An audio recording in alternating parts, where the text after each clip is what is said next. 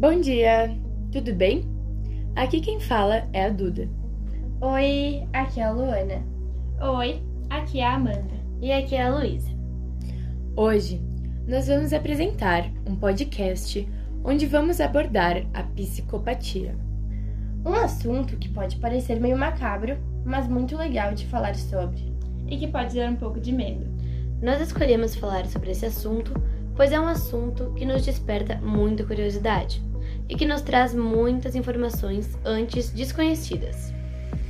O nome do nosso podcast é Psicopatia e seus disfarces.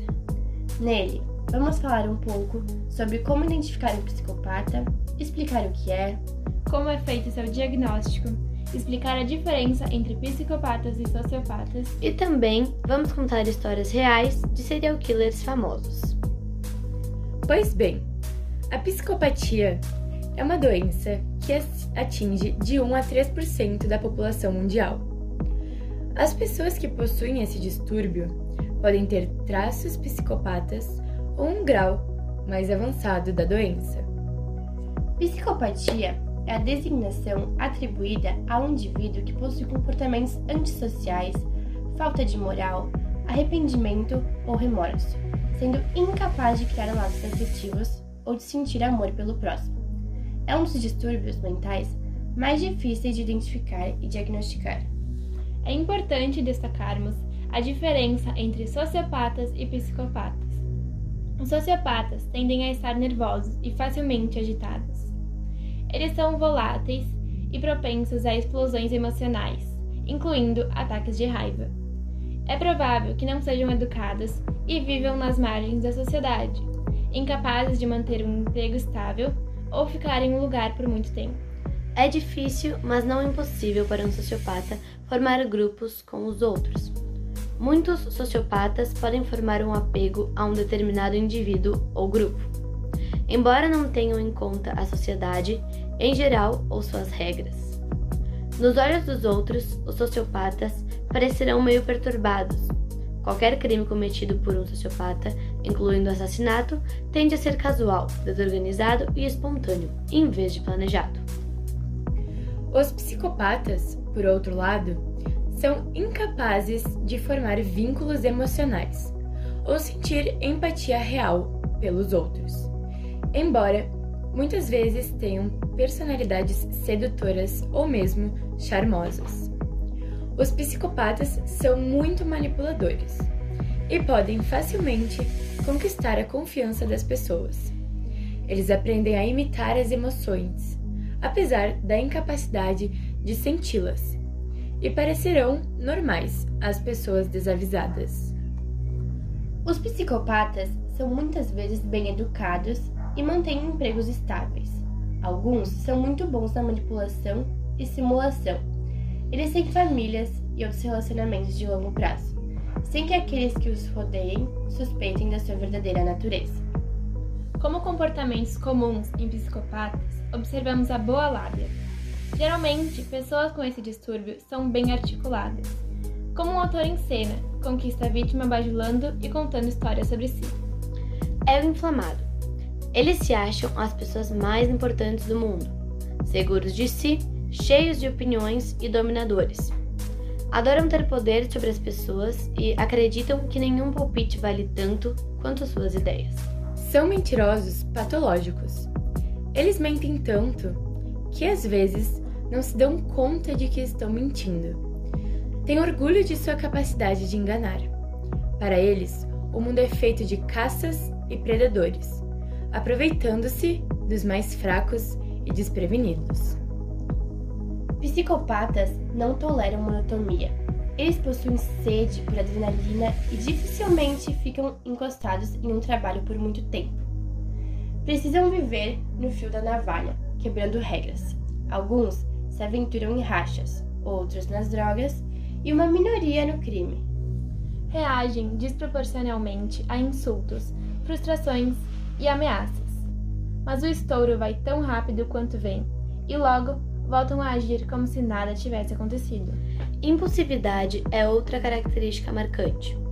Embora racional, não perdem tempo pensando prós e contras antes de agir. Se eles estiverem com vontade de algo, eles vão conseguir essa coisa. Se sua vontade passar, eles desistem de seus planos. Eles seguem seus instintos. Como marca oficial dos psicopatas, temos o comportamento antissocial. Regras sociais não fazem sentido para quem é movido somente pelo prazer e indiferença ao próximo. Os que viram criminosos, em geral, não têm preferências. Gostam de experimentar todo tipo de crime.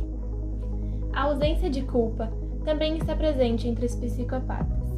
Para eles, a culpa é apenas um mecanismo para controlar as pessoas. Em relação aos sentimentos, eles são apenas superficiais. Emoção só existe em palavras.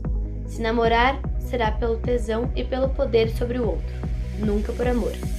Se perder um amigo, não ficará triste, ficará frustrado por perder uma fonte de favores. Eles não conseguem se colocar no lugar do próximo. Existe a falta de empatia.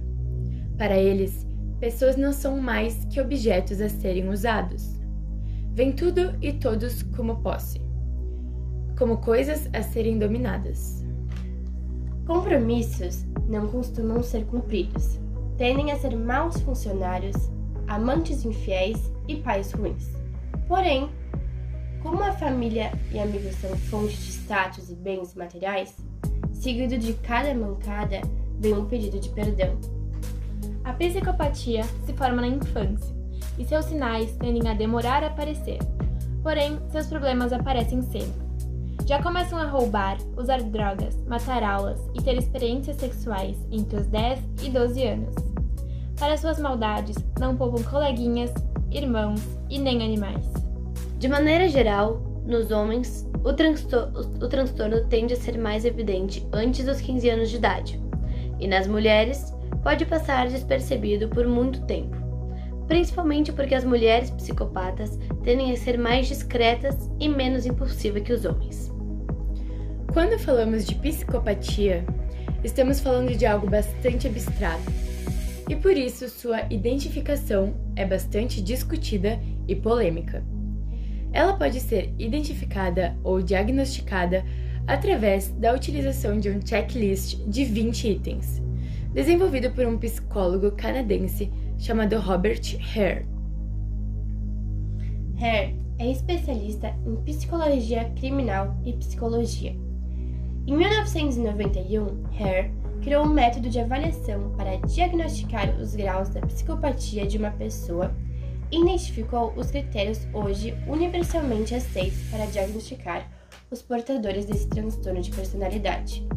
No teste, um clínico entrevista um potencial psicopata e classifica em 20 critérios, como comportamento sexual promíscuo ou impulsividade.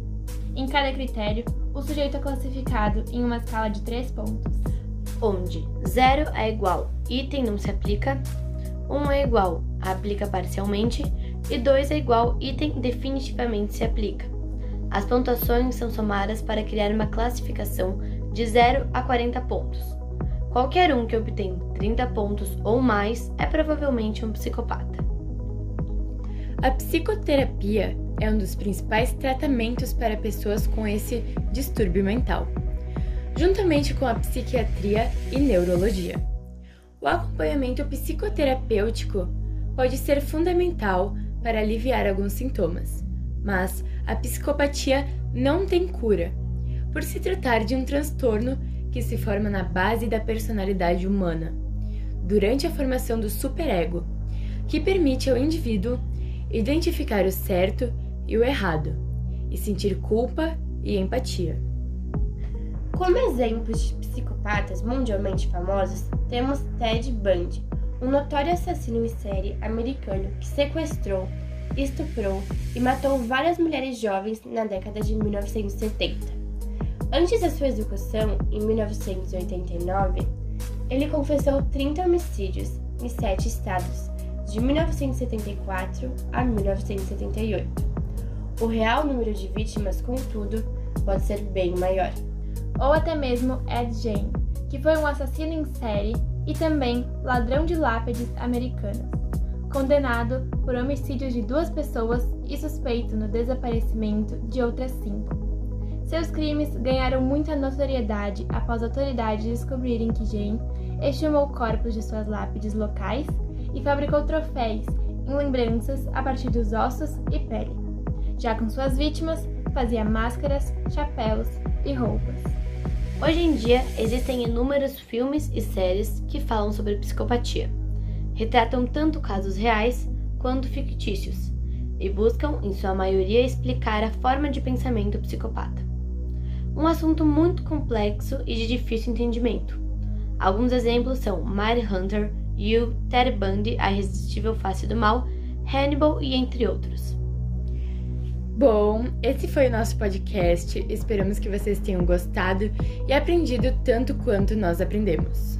Obrigado por terem escutado e lembrem-se, tomem cuidado, pois provavelmente existe um psicopata próximo de você.